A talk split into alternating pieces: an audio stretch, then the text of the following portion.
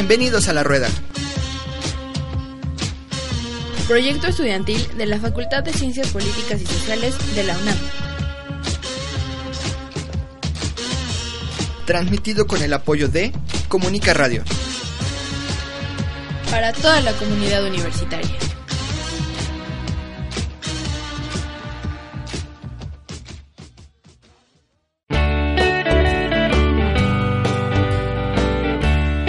Bienvenidos a un programa más de La Rueda. El día de hoy estamos en la conducción Arturo Curro, Dalia Morales, Monse Mustiño. Y en esta ocasión tendremos como invitados a César Villalobos, que es el coordinador de estudios antropológicos, y a Etna Pascasio, que es la secretaria técnica de la carrera de antropología. Y después platicaremos con los compañeros que organizaron el evento ¿Qué podemos hacer con la sociología? como parte de la bienvenida a estudiantes de primer ingreso del semestre 2017-1. Sigan rodando. Síguenos en nuestras redes sociales. Facebook, La Rueda. Twitter, arroba a-la rueda. E Instagram, la-rueda 1. Ma chambre a la forme d'une cage. Le soleil passe son bras par la fenêtre. Les chasseurs à ma porte comme les petits soldats qui veulent me prendre. Je ne veux pas travailler, je ne veux pas déjeuner. Je veux seulement oublier et puis je fume. Déjà j'ai La rueda, comunicación en movimiento. Un million de roses n'embâmerait pas autant. Maintenant une seule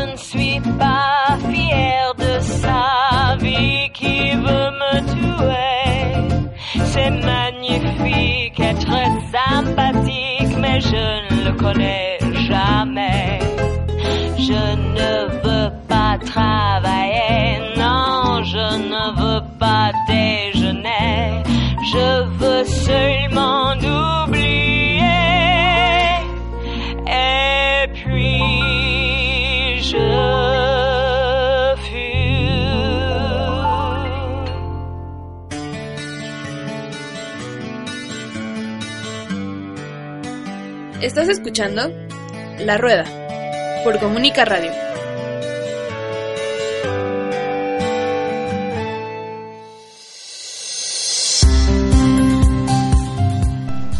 Bueno, regresamos a La Rueda y vamos a hablar con los coordinadores de la carrera de antropología. Estamos con César Villalobos y Edna Pascasio. Cuéntenos un poquito de ustedes. Bueno, yo soy lingüista. Eh, trabajo con una lengua que se llama Matlatzinca, trabajo el Matlatzinca actual y también el Matlatzinca colonial. Y aquí en la licenciatura en antropología estoy trabajando como secretaria técnica, eh, pues viendo cosas como de la parte más administrativa de las clases, los estudiantes y todo esto. Y profesor César. Hola, primeramente muchas gracias por la invitación. Eh, eh, ¿no? Les agradecemos mucho el hecho de invitarnos, No, ustedes. que porque parte de este proceso el que llevamos a cabo en la facultad, como ¿no? les comentaba fuera del aire, de eh, eh, integrar a la comunidad, ¿no? de lo que estamos haciendo al interior de la comunidad de la facultad. Entonces, bueno, yo me presento brevemente, soy César Villalobos, soy arqueólogo, eh, trabajo una zona en, eh, pues en el norte de México, trabajo arqueología de la costa en el Golfo de California, una zona muy interesante con desarrollos culturales muy muy concretos y que bueno me fascina no Eh, tengo la fortuna de ser coordinador de la licenciatura he estado trabajando en este proyecto ya ahora más o menos llevamos unos tres años hasta este momento trabajando en el proyecto y entonces estoy eh, pues sí eh, eh, como con las actividades propias de la coordinación de una licenciatura no felizmente aquí en la facultad ¿Y cómo es que se impulsó este proyecto? Bueno, es una historia, eh, eh, digamos, un poco larga. Eh, en realidad es una historia que tiene que ver con eh, una necesidad que la propia universidad ya se había planteado desde hace muchas décadas. No es nueva la, la, idea, no, surge de, de estos últimos tiempos. Es una idea que había estado ya eh, permanente en la en, en- en muchos eh, círculos académicos y eh, bueno a nosotros nos tocó la fortuna de con- eh, consolidar un proyecto de muchos años de trabajar con diferentes instituciones con diferentes personas en la canalización de este proyecto ¿no? entonces este en realidad lo celebro desde el principio y lo menciono abiertamente que es un esfuerzo universitario donde se, eh, diferentes eh, institutos, entre ellos el Instituto de Investigaciones Antropológicas, que ha tenido el liderazgo en este proyecto, sin eh, demeritar el papel que han jugado otras instancias, como el Instituto de Investigaciones Filosóficas, eh, otros centros de la UNAM que están en San Cristóbal de las Casas y en Mérida, eh, eh, bueno, filológicas, la Facultad de Medicina, que se convierte como enti- entidad asesora, y Filosofía y Letras también. O sea, en realidad canaliza un esfuerzo universitario por la creación de la licenciatura. Por muchas razones la UNAM no había tenido, que no es el lugar para decirlo, pero no había tenido, había tenido estudios de posgrado. Desde 1959 tenemos un posgrado en antropología. Este posgrado con muchas modificaciones llegó al posgrado moderno que tenemos, que es más o menos desde la década de los 90, que ya incluye maestría a partir de ese momento. Y eh, durante todas estas décadas hemos carecido de una licenciatura. Y entonces esto fue, eh, digamos, ya eh, parte de este contexto histórico donde eh, ya en la formación de los jóvenes antropólogos en el país no- carecíamos de esta, digamos, de este proyecto en el sentido de hacer antropólogos en la UNAM con un sentido de entidad en la universidad. ¿Qué se hace con la antropología? ¿Qué hace un antropólogo? Bueno, en antropólogo realmente la, la disciplina antropológica, eh, con mucho orgullo lo menciono, es una disciplina que lo toca todo o que lo puede tocar prácticamente todo. Obviamente tenemos unas especificidades, eh, especificidades metodológicas que hacen ser ya muy particular a la disciplina antropológica. Entonces, en realidad, eh, un antropólogo en el sentido amplio puede trabajar prácticamente en cualquier campo disciplinar.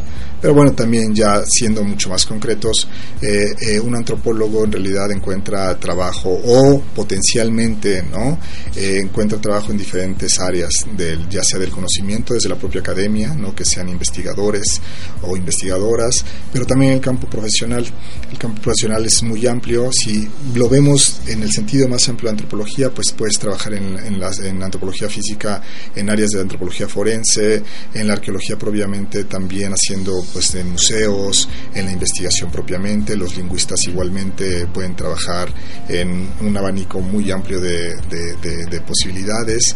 Eh, eh, bueno, los antropólogos sociales actualmente también tienen un poquito la vanguardia porque desde hace un, par de, yo creo que ya una década probablemente los antropólogos están trabajando en ONGs, por ejemplo, muchos de los antropólogos. El campo es, es, es en realidad muy amplio y estamos explorándolo. También a la vez que estamos incorporando esta licenciatura, Estamos incorporando campos emergentes y temáticas emergentes, que también es importante mencionar. Okay. Eh, vamos a un pequeño corte. ¿Qué canción quieren presentar? Bueno, pues si me dejan a mí, empezaremos con Love Song de The Cure, que es una de mis canciones preferidas.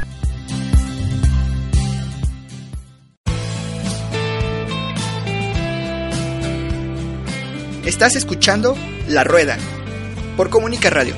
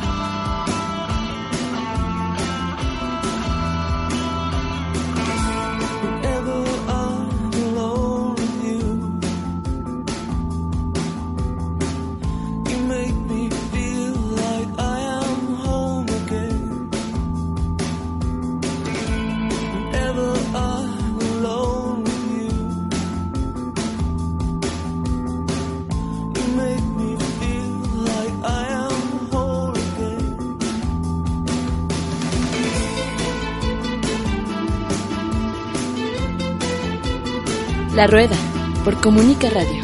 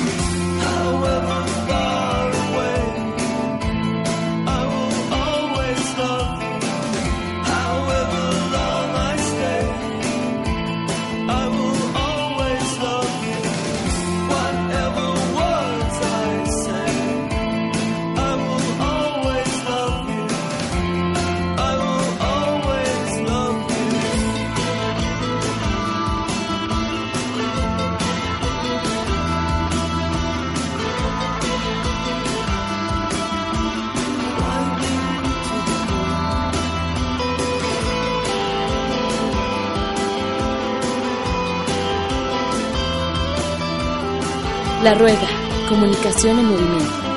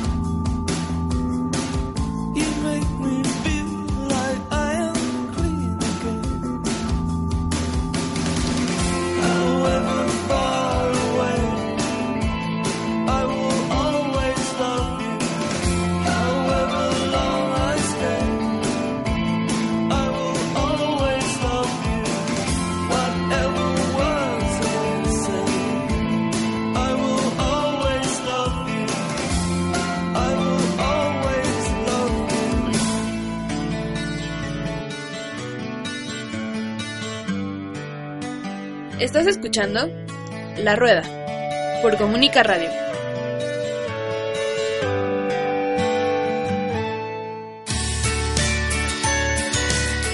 Bueno, ya regresamos. ¿Y uh, qué canción escuchamos, César? Love Song de The Cure. Ok. Bueno, pues seguimos platicando y cuéntenos más de la... ¿Por qué aquí la carrera, no? Bueno, eh, en realidad, bueno, eh, ¿por qué aquí la carrera realmente eh, fueron varias cosas que se conjuntaron, ¿no? Eh, desde la necesidad y el planteamiento del proyecto en sí mismo, el proyecto de la licenciatura en el seno externo a la propia facultad, pero también la facultad con esta necesidad de reestructuración de los planes de estudio ¿no? que ya venían haciendo.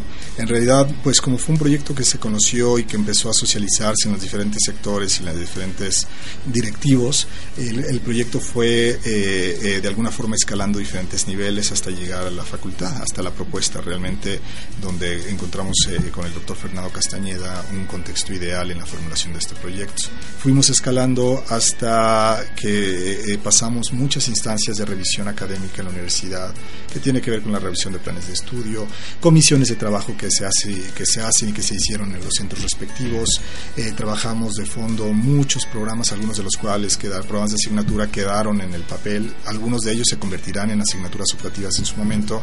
Es concretar el, la, la, currícula, adecuarla ya realmente a un nicho que él de la facultad fue una de las cosas más, más interesantes porque ya teníamos un contexto donde se iba a plantear y entonces la antropología cobraba mucho sentido en una facultad como la de ciencias políticas y sociales, con la trayectoria, la, ¿no? la, la, la coincidencia de las otras disciplinas. Les menciono brevemente el plan de estudios porque es muy importante considerar. Nuestro plan de estudios se divide en tres etapas, eh, la básica, la intermedia y de profundización. Es decir, el estudiante ingresa a un tronco común, por así decirlo, una formación eh, eh integral de la antropología en los primeros tres semestres que se continúa en la etapa intermedia que son dos semestres. Es decir, el estudiante se confronta un panorama de las ciencias sociales eh, eh, y el posicionamiento de la antropología en estas ciencias sociales, en, del primero al quinto semestre. A partir del sexto semestre el estudiante elige una salida que, puede ser eh, la salida de arqueología, antropología física, antropología, antropología social o lingüística. Es decir, nuestros egresados no egresan como antropólogos únicamente, sino egresan como antropólogos con algún área de profundización que les, que les particulariza ya en un campo, les convierte en un campo disciplinar específico. Es decir, nuestros egresados serán arqueólogos, antropólogos físicos, antropólogos sociales o lingüistas, porque a partir del sexto semestre eligen un bloque que se convierte en un bloque de 21 asignaturas. Dentro de lo cual, eh, algo muy importante para la antropología y que, y que aportamos mucho a la facultad es que nosotros somos especialistas en el trabajo campo. Y el trabajo de campo es un eje fundamental a la formación del antropólogo. Nosotros en esta licenciatura tenemos trabajo de campo desde el cuarto semestre, que se eh, consolida en quinto semestre, sexto y séptimo semestre tienen eh, eh, trabajo de campo también. En conjunto tenemos alrededor de 120 días de confrontación ante trabajo de campo, que puede ser en diferentes lugares, desde desplazamientos de unas horas hasta desplazamientos que van a implicar cuatro semanas fuera de, la, facultad. Ya le hemos mencionado a los estudiantes que en este caso el trabajo de campo no es un trabajo de campo por la vía libre, el trabajo de campo es curricular, está estructurado, ningún estudiante puede salir sin supervisión de sus profesores, no hacemos turismo de ninguna de sus vertientes, hacemos en gran medida formación de recursos humanos en términos de la profesionalización de la antropología y aquellos que elijan por la investigación también lo podrán hacer. Tiene valor curricular. Wow, está magnífico. Sí. Y en ese sentido, ¿qué profesores o quiénes son los profesores ¿no? que, que llenan estos perfiles? Bueno, ahorita el Centro de Estudios Antropológicos está conformado por seis profesores de tiempo completo, más el coordinador y yo, ¿no? Eh, la formación de todos, la de licenciatura, viene de distintas universidades. Todos tenemos formación de posgrado. Eh, algunos hicieron el posgrado en Pensilvania, en Estados Unidos, otro en Inglaterra, otro en la Universidad de Texas eh, y varios, eh, bueno, algunos aquí en la UNAM. Eh, y como que de alguna manera todos hemos estado relacionados ya a nivel posgrado o postdoctorado con la UNAM o con proyectos particulares, específicamente con el Instituto de Investigaciones Antropológicas, pero también con los posgrados de antropología y el posgrado de estudios mesoamericanos. Cada uno es especialista en una de las áreas que se están buscando de, de profundización. Eh, bueno, ahora, eh, continuando con lo que mencionaba Edna, en, este, en esta fase eh, estamos apenas con el primer semestre, lo que implica apenas 18 asignaturas y por lo cual cubrimos nuestras necesidades. Eh, la plantilla se cubre prácticamente con los profesores de tiempo completo y algunos de asignatura que tenemos. Sin embargo, para 2019, que es cuando va creciendo nuestra matrícula, tendremos, impartiremos alrededor de entre 120 y 140 asignaturas, los que nos colocará como de las escuelas más grandes de antropología. Eh, eh, y donde habrá mayor participación de nuestros colegas de los, institutos, de las instancias participantes, de otros colegas de la universidad, de la propia facultad, eh, que serían integrando poco a poco. Y entonces en 2020 prácticamente estaremos esperando el, el, egreso de nuestra primera generación y a partir de este momento es cuando ya tendremos estadísticas y un movimiento mucho más realista de lo que podemos proyectar ahora. ¿Cuántos grupos entraron? Eh, ahora tenemos tres grupos, tenemos dos matutinos y uno vespertino, con alrededor de 40 estudiantes cada uno. Estamos contentos porque eh, si bien Dentro de la comunidad académica eh, el proyecto fue muy bien recibido, pero no sabíamos qué iba a pasar cuando realmente propusiéramos eh, salir la convocatoria a la luz pública. En este momento las estadísticas preliminares nos están eh, dando la razón en el sentido de que tuvimos una demanda altísima, alrededor de ocho veces más de la capacidad de oferta que tenemos. Esto demuestra un interés eh, más allá del propio proyecto académico que tuvo que ver con la alta demanda. Nuestro perfil viene muy bien enterado, algunos chicos y chicas ya saben que quieren ser antropólogos físicos, lingüistas, arqueólogos o antropólogos sociales, otros tantos están en la definición y este programa les va a fortalecer a aquellos que probablemente ahorita ya hayan decidido que quieren ser arqueólogos, probablemente en el, en el proceso formativo eh, o consolidarán esta posición o redefinirán. Lo más importante es que el perfil está muy bien, está muy bien informado y, y, tenemos eh, las clases, digamos, eh, bueno, llenas como la, la, realidad de la universidad es, pero muy bien enterados y muy contentos de, de estar con, con, con chicos tan entusiastas. Y ahora, ¿cuáles son los planes de la coordinación? ¿Conferencias o Sí, para poder eh, difundir la licenciatura hacia el exterior, también aquí al interior, y para poder orientar a los estudiantes hacia las diferentes áreas de profundización, estamos eh, programando una serie de conferencias magistrales y también un seminario interdisciplinario de antropología. Eh, las conferencias magistrales ya iniciaron, la primera fue el 10 de agosto y fue impartida por el doctor Alfredo López Austin. Fue como la primer clase magistral de la licenciatura. Em, el 14 de agosto de septiembre vamos a tener a la doctora Yolanda Lastra, que también es profesora emérita de aquí de la universidad, al igual que el doctor López Austin. Eh, ella es lingüista, entonces se va a centrar más en el área de lingüística. Posteriormente viene el doctor Carlos Serrano, también de aquí de la UNAM. Él eh, va a estar en octubre y nos va a hablar específicamente del área de antropología física y va a venir este ya la cuarta conferencia es la de la doctora Yoko Sugiura y ella va a estar hablando sobre arqueología. Para el próximo semestre apenas estamos empezando a ver cuáles serán. Y en el seminario interdisciplinario de antropología tenemos programada una sesión eh, al mes. Los, eh, bueno, es en día miércoles para que los estudiantes puedan asistir porque es el día que no hay clases. Estos seminarios ya son sobre temáticas específicas de investigación. El 24 de agosto, el próximo miércoles, es eh, un seminario que tiene como temática las investigaciones sobre el norte de México, específicamente eh, del grupo de los tepehuanos del sur. Entonces viene un investigador que está eh, adscrito a Lina, es este Antonio Reyes, y lo está organizando Gabriela García Salido, que es la lingüista del centro que trabaja específicamente la lengua tepehuano del sur. Entonces, en estos espacios lo que buscamos es que eh, invitar a otros investigadores eh, de la UNAM y de fuera de la UNAM que se centran en estos temas y eh, mostrar a los estudiantes como estas dinámicas de discusión, de investigación, de cómo eh, irse relacionando con otros investigadores y además mostrar ya en la práctica qué es lo que están haciendo los profesores, porque a veces en el salón de clases eso no se nota mucho, ¿no? La parte de investigación de cada profesor. Entonces estos seminarios están programados para eso. ¿Y dónde nos informamos de todos los los todo el programa o lo que tenga lo estamos eh, subiendo a la página de internet del Centro de Estudios Antropológicos. Esa se encuentra dentro de la misma página de la facultad, de la página principal. Ahí entran a la parte de licenciatura, sistema escolarizado o directamente al Centro de Estudios Antropológicos. Y ahí estamos subiendo la información. Además, siempre se hace difusión, bueno, en las redes de la facultad. Este, y en el caso de los estudiantes, pues bueno, ya nosotros los vamos contactando para invitarlos y demás, ¿no? Pero sí, ahí en la página es donde principalmente se puede encontrar la información. Bueno, pues eh, vamos terminando. Gracias de verdad por haber asistido. Nos han resuelto un montón de dudas que teníamos sobre la carrera. ¿Algo más que quieran agregar? Bueno, yo en realidad agradecer el espacio. Eh, estamos en el tercer piso del edificio E. Ahí nos pueden encontrar la coordinación del Centro de Estudios Antropológicos. Y en realidad yo creo, yo celebro y sigo celebrando y seguiremos celebrando durante mucho tiempo la inserción de la licenciatura en la facultad. Estamos muy contentos. El proyecto ha recibido, se ha recibido positivamente en muchos sectores. Es un proyecto de vanguardia, es contemporáneo, eh, busca posicionar a la antropología en la UNAM, ¿no?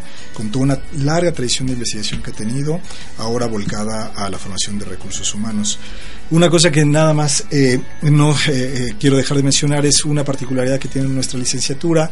Ha sido muy, digamos, debatido en muchos sentidos la incorporación del idioma inglés dentro del mapa curricular.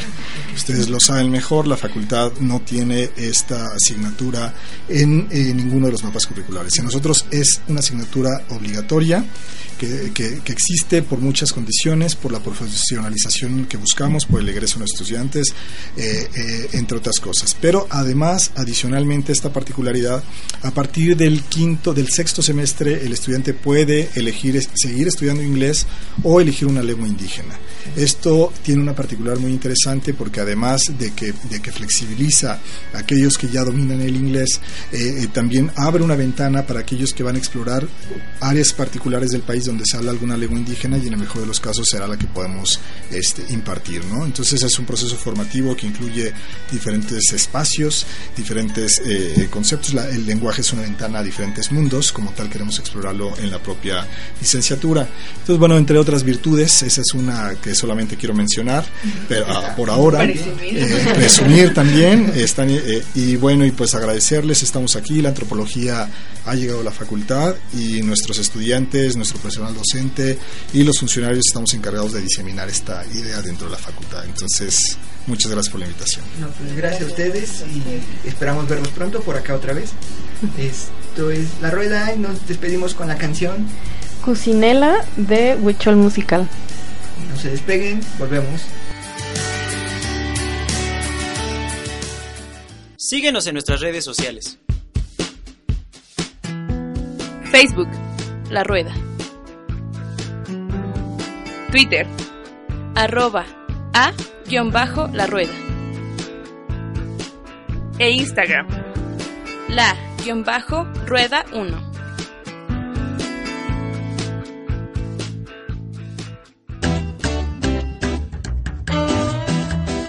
De México para el mundo, y Yari Yari, Huichol Musical.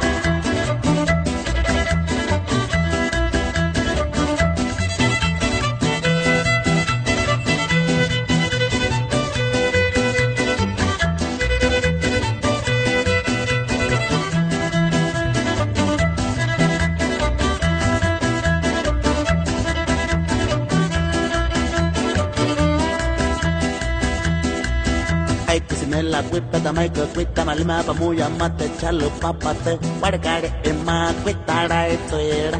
Ya umiana kame chita unia juli japanu wasi ya teniva ikam a ima kataku utasele pamutaina ya umiana kame chita unia na cosinella que se tu se pine pine pine petu pin. Akochu pa asauta na cosinella Salud cocinella La rueda, comunicación en movimiento.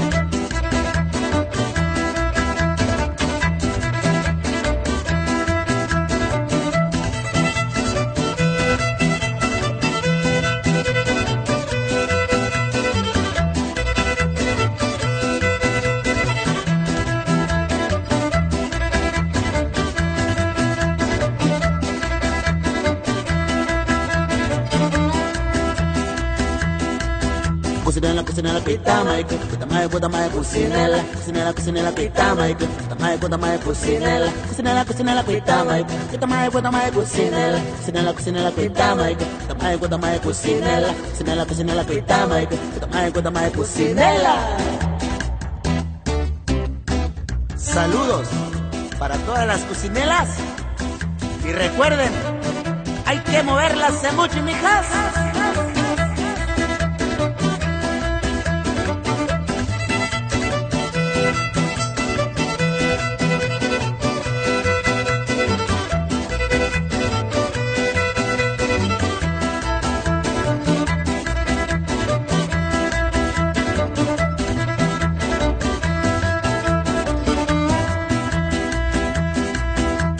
Kusinela kusinela kuitama ike kutamaye kutamaye kusinela kusinela kusinela kuitama ike kutamaye kutamaye kusinela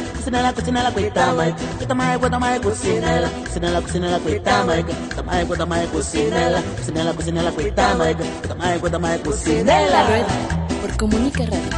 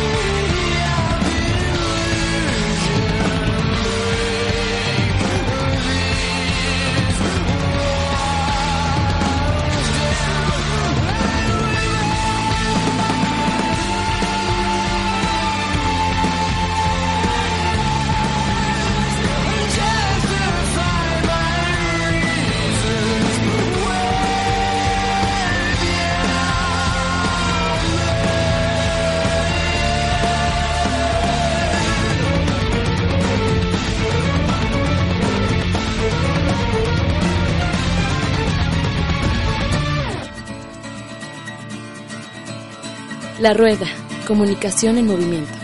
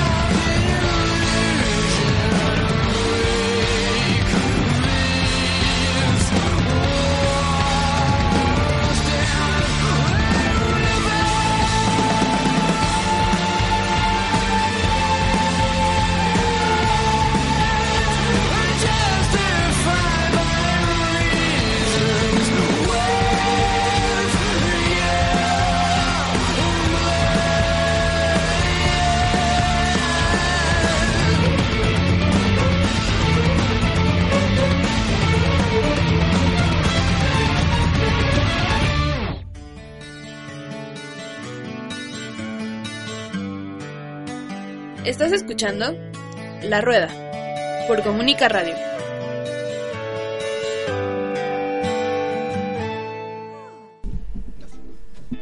Bien, regresamos de la canción. Carlos, cuéntanos qué canción acabamos de escuchar. La canción se llama City of Delusion de Muse y viene en el disco Black Holes and Revelations. Me preguntan por qué, pues la verdad es que es mi banda favorita y también esa canción es mi canción favorita de ese disco. Ok, bueno, eh, pues estamos empezando con eh, esta primera parte del programa de La Rueda con nuestros invitados. Eh, Luis Carlos Sánchez, Osvaldo Velázquez, Carlos Rodríguez y Alonso Pi. Ellos presentaron, bueno, a principio de semestre estamos en esta dinámica de dar la bienvenida a los estudiantes y a principio de semestre presentaron un, este, una conferencia de Casanova y eh, bueno, igual como en este sentido, en este son de dar la bienvenida a los estudiantes de primer ingreso. A ver, cuéntenos. Eh, un poco de qué trata este proyecto. Son este en sí fue un evento que se organizó para darle una forma de bienvenida a los nuevos estudiantes de la carrera de sociología. Eh, es la segunda vez que realizamos el evento. Eh, la verdad yo creo que es o sea, de lo que decíamos cada vez que íbamos a invitar a los estudiantes es que la carrera de sociología, como es muy diversa, abarca diferentes temas y hay diferentes posturas, una buena forma de acercarlo era como una pequeña plática de lo que se puede investigar, de cómo se puede hacer, etcétera, ¿no? Pero que esta fuera esta plática fuera hecha realmente por estudiantes, ¿no? Y creo que también tiene que ver porque en la carrera de sociología, pues hay, no habemos muchos estudiantes también con diferentes inquietudes, con diferentes preocupaciones, con diferentes intenciones de cómo hacer la sociología.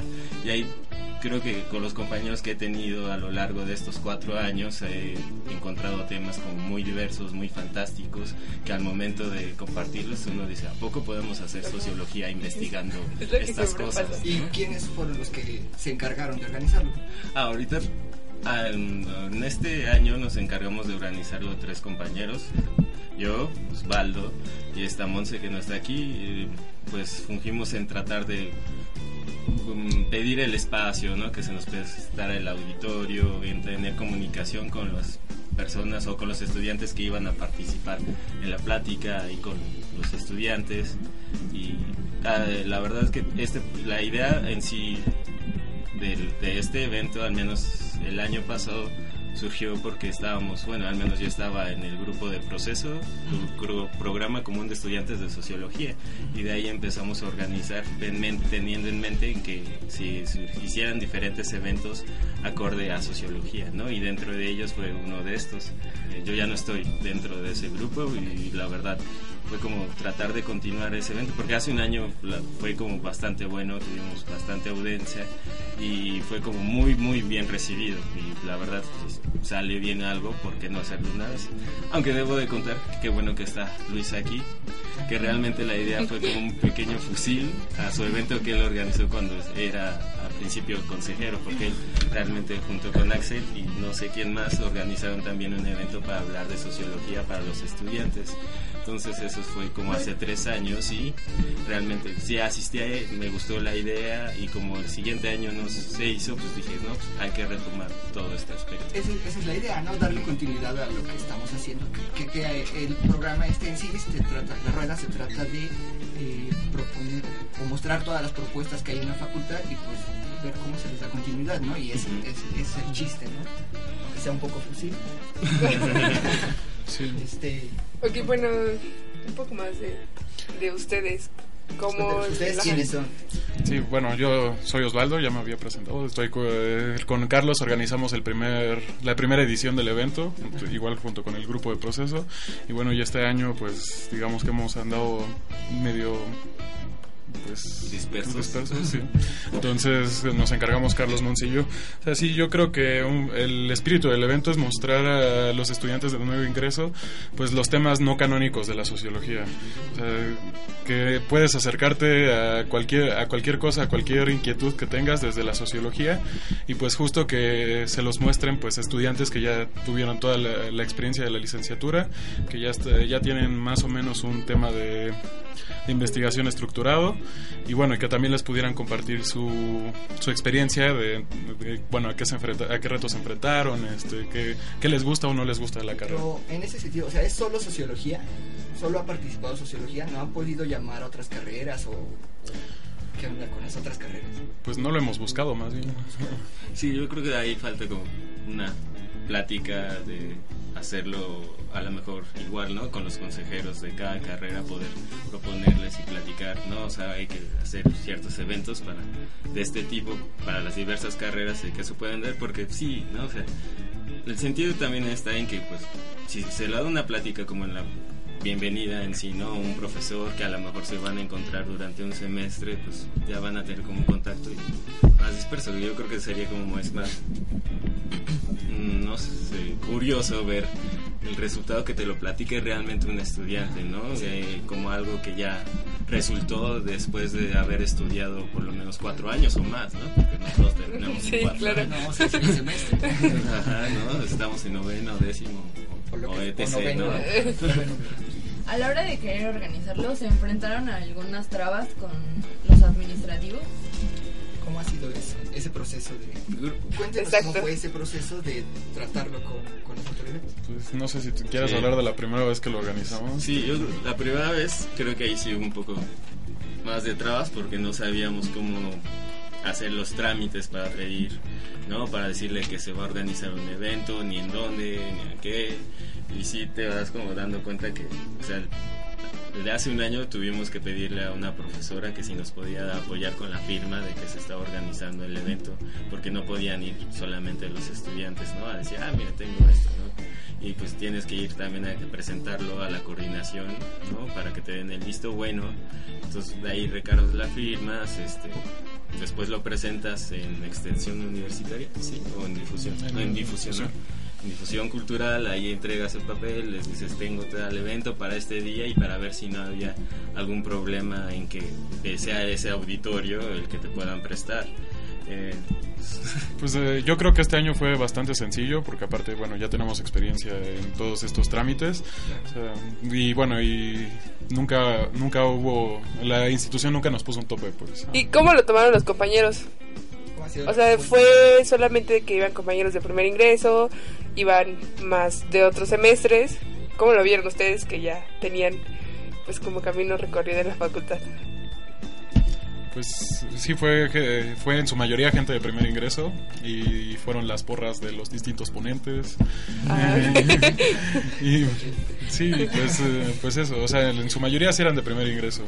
Ok, vamos a ir a un corte. Luis nos va a presentar su canción. ¿Cuál es, Luis? Eh, es Lago en el Cielo de Gustavo Cerati. Eh, acaba de ser como su aniversario de cumpleaños, creo que hace unos días. Creo que es una canción que, bueno, en general es, es poesía lo que hacía Cerati en su música.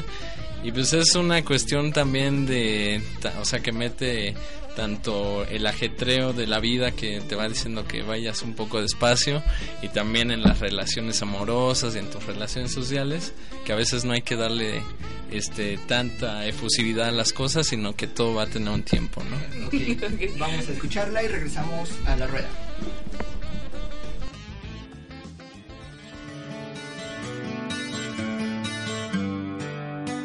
Estás escuchando La Rueda por Comunica Radio.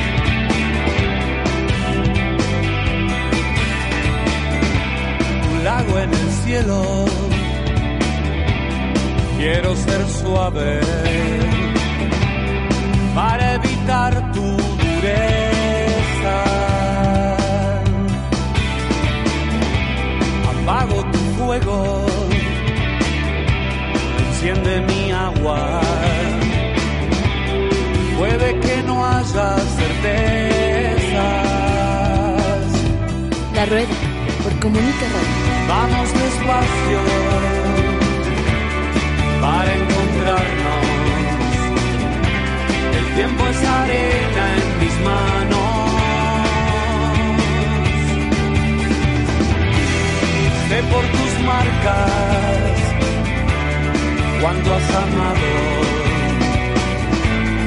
más de lo que prometiste.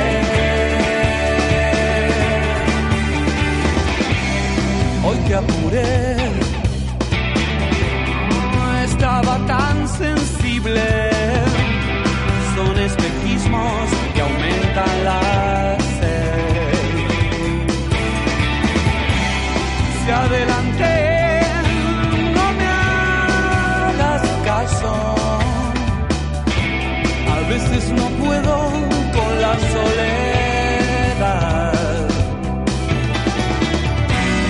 Vamos despacio para encontrarnos. El tiempo es arena en mis manos.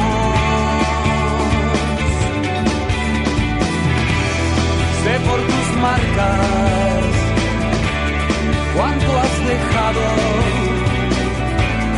para olvidar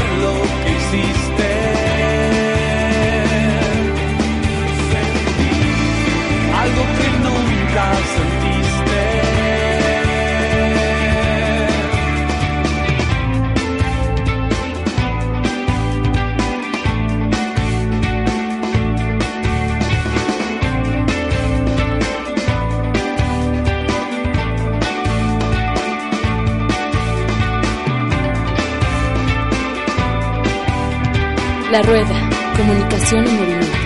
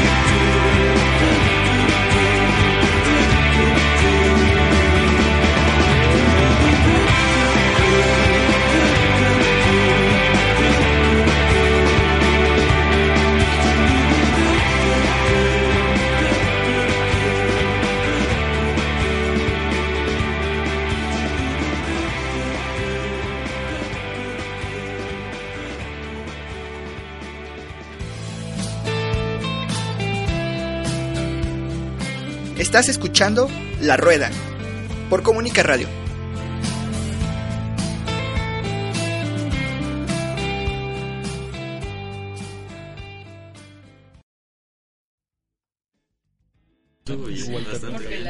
Bien, regresamos con nuestros amigos de qué hacer con la sociología. A ver, Luis, ¿qué, cuéntanos, ¿qué escuchamos? Este fue El lago en el cielo de Cerati. Bien, bueno, vamos a cerrar un poco este tema de de qué hacer con los sociólogos. Y también están eh, bueno, sus compañeros que estuvieron dando eh, las conferencias ese día y nos van a hablar un poco de los temas que ellos tienen sobre la carrera. Eh, bueno, pues cuéntenos, ya para cerrar la parte de, del qué hacer con la sociología, qué planes tienen a futuro para, para este proyecto. O no hay planes, o lluvia de ideas. No sé, la verdad es que como plan, plan, plan bastante bien no lo tenemos. Eh, pero creo que también lo que estábamos platicando ahorita fue que o sea, también nos gustaría que fuera un evento que ya se hiciera más institucional, ¿no? que fuera apoyado por la dirección o por los centros de cada una de las carreras y que este tipo de eventos se siguiera organizando como un evento que fuera parte de las jornadas de bienvenida a los nuevos estudiantes. Y que los estudiantes de generaciones anteriores se integren, ¿no? Sí, o sea, no, yo creo que mm, o sea, eh, también estaría muy chido en que pues, cuando ya no esté uno o estemos aquí en la facultad lo organicen otros estudiantes de otras de otras generaciones, ¿no? Sí, este, bueno, también ha habido charlas sobre pues otro ti- eh, tipo de eventos, pero pues puras cosas al aire, ¿no? Con Monse, nuestra compañera que no está. O sea, por ejemplo, por cierto, fe- felicidades Monse, saludos. Es su cumpleaños hoy. Es su cumpleaños. Por eso no Por eso no Por eso no pudo venir. Eh, dispénsela. Este, sí, o sea, por ejemplo, se hablaba de un seminario de religión, ¿no? Bueno, no, no no era un seminario como tal, sino unos conversatorios donde, por ejemplo, viniera gente que, estu- que estuviera muy metida, en, no sé, en el Islam o en el budismo y, y expertos de, de- de las ciencias sociales, ¿no? Que estudien la religión y pudiera haber una discusión. Tuvimos eh, en el programa anterior al seminario de estudios sobre cristianismo, cristianismo primitivo de la Facultad de Filosofía. Entonces, pues si están muy interesados, tal vez ahí los conectemos. Sí, sí. Esa es la idea. Sí, claro. Y aquí está Alonso Pi. A ver, cuéntanos sobre tu Participación. En participación en... una frase, los dos, ¿cuál es su tema de investigación? En una frase. En una frase. Peor que, peor que el asesor de tesis. Exacto, sintetizar, no. La relación de la música con los jóvenes en la actualidad. A mí me este, interesa estudiar las emociones dentro de los movimientos sociales, específicamente en los momentos este, de mayor efusividad y de mayor confrontación. Y, ajá, sí, siguen, ¿cómo van con eso? O sea, ¿de qué manera lo están viendo? ¿Cómo lo, construyeron? O sea, pensando en que le tienen que comentar, este es un programa de bienvenida y le tienen que comentar a los estudiantes de primer ingreso cómo es la sociología, este, pues díganos cómo ha sido la construcción de su tema de investigación. Eh, bueno, el otro el otro día vi un meme que decía eh, yo, sie- yo siempre hago referencia a memes, disculpen. que decía eh, la primera regla del club del tesista es no preguntarle por la tesis al tesista. Nos hicimos muy mal. Entonces- no, o sea, yo ya tengo frente, ¿no? Pregunte. Yo ya tengo un año que egresé de la facultad y pues me ha, me ha generado como, pues a veces altibajos de cómo generar mi, mi proyecto de tesis, muchas ideas, siempre el, el hecho de sintetizar, ahorita que dijeron, sintetizar con una sola frase todo, pues es más complejo que a veces explicarlo, ¿no? Eh, ah, y a- así poco a poco con con discusiones con mi asesora, con colegas y todo, como que te vas alimentando de las ideas que te brindan y de cómo ir enfocando tu tesis, ¿no? Yo creo que a veces también eh, pensamos que, que la tesis es un gran proyecto, que de verdad queremos hacer la mejor tesis del mundo. Eh, el primer consejo también que yo les daría, no se rompan la cabeza intentando hacer la mejor tesis de sociología. Eh, tal vez lo logren, tal vez no. O sea, no pretendo yo cuando me titule eh, decir eh, fue la mejor tesis, ¿no? Porque ya después la van, la vamos a leer con nuestro producto y vamos a decir qué porquería hiciste hace cuatro años que escribiste esto, ¿no? Eh, pero pues es un poco de eso. Este, yo salté de un tema a otro varias veces. Primero lo quería hacer sobre el amor. Este, lo que más me interesaba era analizar si las personas que pertenecen a distintas clases sociales echan mano de distintos recursos para seleccionar una pareja. Y después este, lo cambié estas últimas vacaciones de verano y me enfoqué más a analizar las emociones en los movimientos sociales. Eh, bueno, si se tratara de dar consejos, estaría completamente de acuerdo con Luis. No hay que buscar hacer la mejor tesis de sociología porque no existe esa mejor tesis de sociología. Y en caso de que llegue, no va a salir eh, en la licenciatura. Va a salir después con una beca en el doctorado. Pero para eso todavía falta. Claro, la idea de la licenciatura es aplicar los conocimientos, ¿no? Que innovar no es forzoso, ¿no? Según la tesis, bueno, viene como en la página de la facultad o algo así, este, la tesis es como una aportación creativa a el terreno de la sociología. Sin embargo, me parece que el reto verdadero está en poder armar una discusión en términos coherentes eh, y nada más. Híjole, yo creo que ya estoy en el proceso en que no me gusta hablar un poco de lo de la tesis, pero creo que concuerdo mucho en lo que acaban de decir y si piden que realmente el trabajo de la tesis no es tratar de hacer siempre ¿no? la mejor o la que sea más brillante y te respalde o quién sabe qué, qué más. La verdad es que en estas vacaciones a mí me regalaron un libro que se llama El tío Petros y la conjetura de Goldbach está bastante bueno porque creo que el libro trata de algún momento en cuando un científico o alguien que realmente pertenece a la academia llega a volverse loco. Y creo que ese es un, es un parte del proceso que también involucra hacer un poco la tesis, cuando estás muy encerrado en hacer las ideas, en que a lo mejor eh, de repente buscas como ciertas aportaciones, pero también cuando te encierras en que no quieres eh, hablar o no quieres este, difundir lo que estás logrando a, a miedo de que te lo roben, es como bastante interesante. La verdad, yo creo que es un libro que recomiendo para todos los que estamos en ese proceso de ver cómo podemos llegar a ser, ¿no? en algún momento. Eh, pues yo, la verdad es que en el evento o en las dos veces no he hablado nada de acerca de mi tesis. Es más bien para eso están los ponentes. Eh, mi tema, de repente, si no, cuando uno puede ser que en algún momento diga, no, es una idea como muy, muy genial, eh, voy a hacerlo acá, pero de repente pasan los días y de repente ves que tu tema está siendo como muy amorfo, ¿no? Le estás metiendo muchas cosas que a lo mejor eh, no deberían de estar ahí o a lo mejor sí, sí, y este nada más sería solamente un camino. Sí, bueno, la tesis, la tesis es algo complicado, ¿no? Porque aparte es una, el ser tesista es una zona de, confort. O sea, uno tiene siempre de excusa que está trabajando la tesis, pero en realidad no trabajas en la tesis. Entonces, bueno, pues no, no trabajas porque estás haciendo la tesis. No, no, no puedes hacer otra cosa porque estás haciendo la tesis, pero en realidad no estás haciendo nada. Y, y sí, pues pues entonces, pero entonces empieza a pasar el tiempo, empieza a pasar el tiempo y, y uno, y uno se empieza a, dar de topes con la pared porque dice, bueno, ¿qué estoy haciendo? No estoy haciendo nada y no sé si soy yo, no sé si es mi tema, no sé si es el asesor. Este, exacto. O también, ¿no? Que a quién demonios le va a interesar. Por ejemplo, mi tesis es de la cocina tradicional mexicana y es como, bueno, ¿a quién le va a interesar una lectura sobre la cocina tradicional mexicana desde la sociología, ¿no? va a ser un va a ser un libro tal vez que tal vez se llene de polvo durante años hasta que se incendie la biblioteca. Juan Chefo tal vez, güey. No sabemos, todo sirve, ¿no? Esa es la idea también de la rueda, que todo nos sirve, no sabemos cuándo, no sabemos cómo, guardarlo y todo sirve. Sí, sí. Este, con esto que acaba de decir Osvaldo, de que la tesis o estar haciendo la tesis es una zona de confort, este, lo creo, lo comparto completamente. Conozco más personas que se están quejando de hacer la tesis que personas que están haciendo la tesis.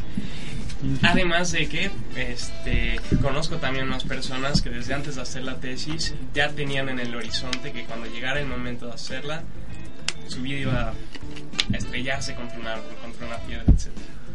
Este, con todos los problemas que, que vamos teniendo al, momento de, en el proceso de ir elaborando la tesis, este, surge una muy buena, a mí me surgió una muy buena pregunta, muy buena para mí. Eh, ¿Deberíamos en realidad de hacer una tesis para titularnos? En otras universidades, en universidades extranjeras, sumamente buenas, con muchísimo prestigio, las personas cursan solamente tres años de, de materias y se terminan titulando con un ensayo, Un ensayo, de unas 30 cuartillas, que no implica hacer investigación de un año entero o a veces. Y si a eso le sumas que este, se libran de todos los trámites burocráticos para registrarla, que te aparten en un salón, que te lean, te regresen el, el escrito, leer las correcciones, ¿qué tanto no nos estamos demorando de una manera innecesaria? Cuando nuestros pares, fuera de México, en instituciones muy prestigiosas, están saliendo a un mercado laboral de una forma más rápida. O pueden competir en el campo académico de una manera este, pues bastante más pronta que nosotros. Sí, yo, yo creo que lo que dice Pi, o sea, da en el clavo de cuál es la situación de la sociología y de las universidades en México. O sea, el, el aspecto de tener, o sea, de lo que yo les mencionaba al principio, de generar un gran trabajo para titularte, o sea, y que te complica no solamente el mismo proceso de conocimiento y de generar la tesis, sino el proceso burocrático que lo hace tedioso, a más no poder, o sea, en, como dice Pi, en otras universidades en, en Europa que que podría tener la crítica o no del, del plan Boloña y todo esto de tres años y el último año te lo dedican, pero creo que algo que falta aquí en la facultad es las asesorías. O sea, el tener un constante asesoramiento de tus profesores o de gente que son de tu tema, que a veces no hay de tu tema también, lo que decía Osvaldo, eh, también eso genera en otras universidades el acompañamiento, o sea que de verdad tienes un año para titularte y en ese año te van a revisar constantemente tus cuatro lectores. Y que por lo tanto eh, y que por lo tanto te puedes titular sin ningún problema o que a veces luego hay un pase a, a las maestrías a los posgrados sin tanta complicación como aquí, ¿no? Y, y esa es yo creo que también otra de las recomendaciones tanto para los que van entrando como para los que ya salimos, ¿no?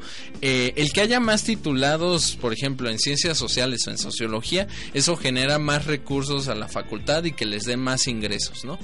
Eh, y que también eso se ve afectado pues últimamente no hemos visto las noticias de lo que pasa en FESA Catlán de que se ha recortado la matrícula en ciencias sociales no ¿por qué pasa eso? yo creo que pasa por, por una necesidad de que la, la institución no ve en las ciencias sociales un futuro para el conocimiento en México.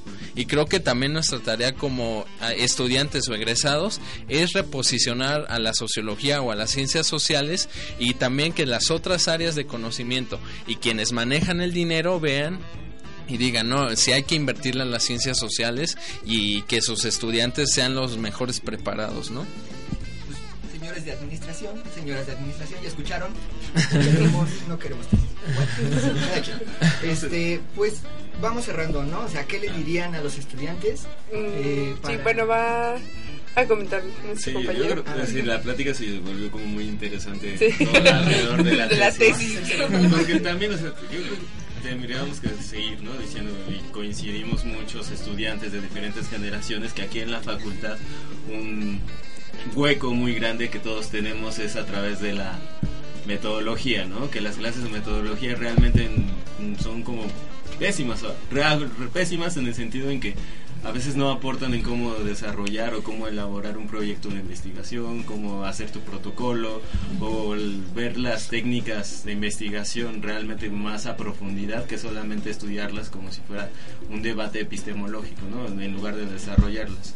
Y eso es algo que pues yo creo que ya tiene consecuencias bastante en la facultad, ¿no? Para que diferentes estudiantes ya egresados no puedan realmente tener como ese ámbito de cómo hacer su investigación, también habla coincido, o sea, de eso, ¿no? O sea, realmente, yo creo que pasamos cuatro años, en- sobre todo en sociología, haciendo diferentes exámenes, diferentes ensayos, y por qué no tomar uno de esos ensayos, eh, hacerlo mucho más profundo y realmente titularte un poco con eso, ¿no? O hacer todo un compendio de todo lo que has escrito y que de ahí te reporten por qué has estado haciendo o qué debates. Yo creo que sí, deberían de abrirse como Tu portafolio las- de Sí, ensayos y ensayos controles. Para, para subir a monografías.com. De cómo no hacer las cosas. El rincón del sociólogo.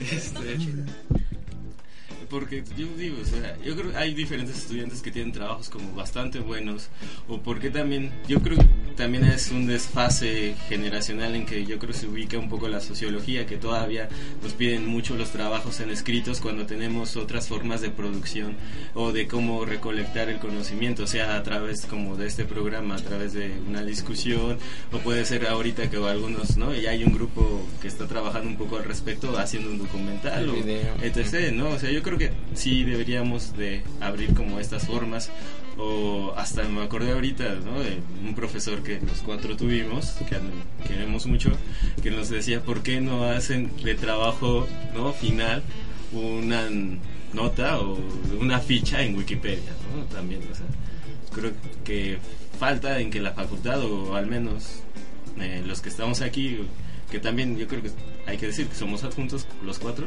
entonces deberíamos ir proponiendo también dentro de las materias. Eh, lo digo también porque es una materia que apoyé como profesor adjunto, la verdad, y les propusimos que hicieran un trabajo de exposición apoyándose en ciertos autores y los trabajos resultaron muy maravillosos, ¿no? Hablaron a través, bueno, era sociología interpretativa y hablaron desde cómo se podía estigmatizar la religión, eh, cómo la servidumbre, la fachada y la presentación, la jerarquización, eh, cómo se presenta en la vida cotidiana un, dan, alguien que baila hip hop, eh, los modales a través de la, de la comida en una mesa o en un restaurante, pero eso lo hicieron como mucho en apoyo en diversas cosas, ¿no? Algunos ocuparon series, otros ocuparon películas, otros hicieron una entrevista y creo que es creo que fue de las recomendaciones que también se dieron en el evento, es que la sociología se puede auxiliar de diversas cosas, no solamente de los libros que hay, no solamente de sociología. Bueno, ya para cerrar, ¿qué, qué recomendaciones le darían a los nuevos estudiantes para las clases, para la vida diaria para la vida diaria en esta facultad, yo creo el preguntar y saber qué recursos hay en tu facultad. O sea, esto, ¿no? Eh, irte a intercambio, tener una beca eh, y un comentario académico es de verdad tomar siempre con los mejores profesores o con profesores que te cueste trabajo, o sea, aunque más, aunque te cueste trabajo pasar, pero que en verdad tengas un conocimiento, que no hayas pasado toda, cuatro años de tu vida, eh, pues barqueando con profesores que, que no te, no te nutrieron tanto tu conocimiento, pero y al momento de salir al trabajo y todo, pues no, no te va a ayudar de nada, sino de verdad aprovechar y ser estudiantes de tiempo completo en esta facultad. Yo creo que como hay diversos estudiantes, hay gente que se, se, puede apoyar mucho y solamente entender los textos que le dejan en clase y, debatirlos durante en clase bastante bien, eh, que sigan así, ¿no? Pero hay gente que también, o hay estudiantes que les cuesta o nos cuesta trabajo poder entender algunos textos, pues igual, ¿no? Creo que eso en el evento surgió. Apóyate en otra cosa que te ayude a conectar o problematizar lo que estás viendo durante la clase.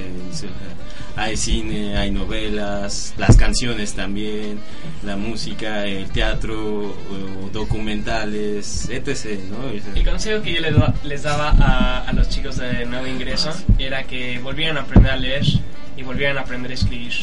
Me acuerdo muchísimo el primer día de clases, se acercó un compañero y me dijo, híjole, es que este autor se está contradiciendo, en cada página escribe de la patada. Este, deberíamos estar leyendo, leyendo cualquier otra cosa, ¿no? E incluso creo que nosotros podríamos, podríamos eso sin ningún problema. Creo que ese es el típico comentario pedante de no, no, no me voy a poner como reto entender el texto que estoy leyendo y lo único que voy a comentar es que es una basura. No, no, no, hay que volver a aprender a leer y hay que volver a aprender a escribir. Eso por un lado. Y por otro lado, para sobrevivir en la facultad, este, como dijo Osvaldo, creo que no hay fórmula perfecta. A mí lo que me funcionó fue, y, y fue muy sencillo, fue trabajar. Trabajar cuatro horas diarias en mi casa, más cuatro horas aquí de tomar clases. Todos los días, de lunes a domingo. Eso me abrió algunas puertas y me cerró otras. Me abrió las puertas de poder ir de intercambio, me abrió las puertas de tener un buen promedio, de que me invitaran a algún proyecto papit, etcétera. Pero bueno, también es cierto que me cerró las puertas de, por ejemplo, este salir. No, no salí mucho estos cuatro años, pero no me dejé de divertir. Entonces, como quiera que, cualquiera que sea el camino que escojan para para transitar en estos cuatro años. Este, solamente encárguense de terminar en cuatro años los créditos y nada más. Ok, pues nos despedimos, esperamos tenerlos aquí de nuevo. No sé, traigan. Trayendo otro ideas. proyecto. bueno, sí, ver, todavía no sabemos. Pues eso, ¿no? Trabajarle. Y pues, ¿qué vamos a escuchar? Ah, este, pues no sé, puede ser Somos dos de Bomba Estéreo. Okay. Es una, una canción. No, puede ser. No, no, bueno, es una gran canción. Tiene un ritmo que pues te, te llena de sensaciones. Muy bien. Bueno, están en la rueda. Gracias. Gracias. Gracias por acompañarnos, chicos. Hasta luego.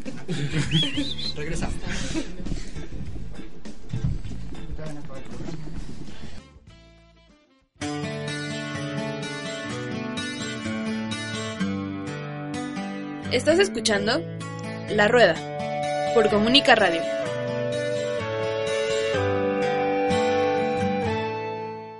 Síguenos en nuestras redes sociales. Facebook, La Rueda. Twitter, arroba a-la rueda. E Instagram, la-rueda 1.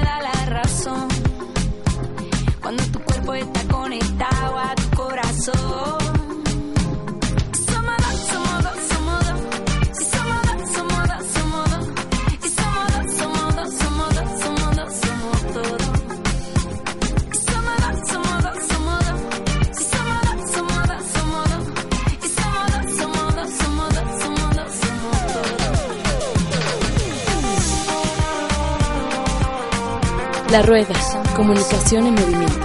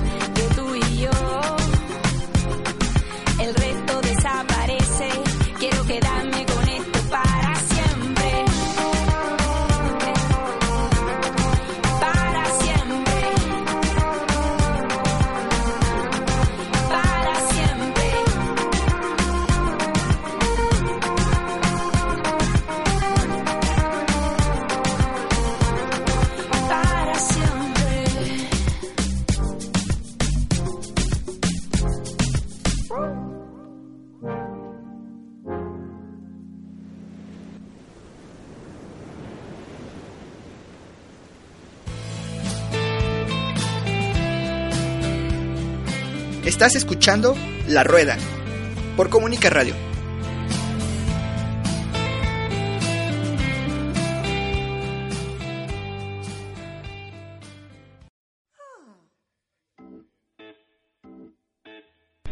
Bueno, regresamos de esta canción. Es tiempo de despedir el programa. Mm. Hoy tuvimos a los chicos del evento ¿Qué hacer con la sociología? Que nos dieron algunos tips para sobrellevar la tesis la, y, sobrevivir en la carrera. Y a los coordinadores de la carrera de antropología, que también nos hablaron un montón de cosas sobre esto que va empezando y que de verdad está muy interesante. Está súper interesante cómo organizaron las materias, cómo el perfil de egresados que tienen. Está muy bien trabajado. Y nos piden que les comuniquemos una invitación al evento Bailongo de bienvenida de antropología para el viernes 28 de agosto a las 6 de la tarde. Les compartimos el link. Nos vemos en el siguiente programa. Yo soy Arturo. Yo soy Monse. Nos seguimos escuchando.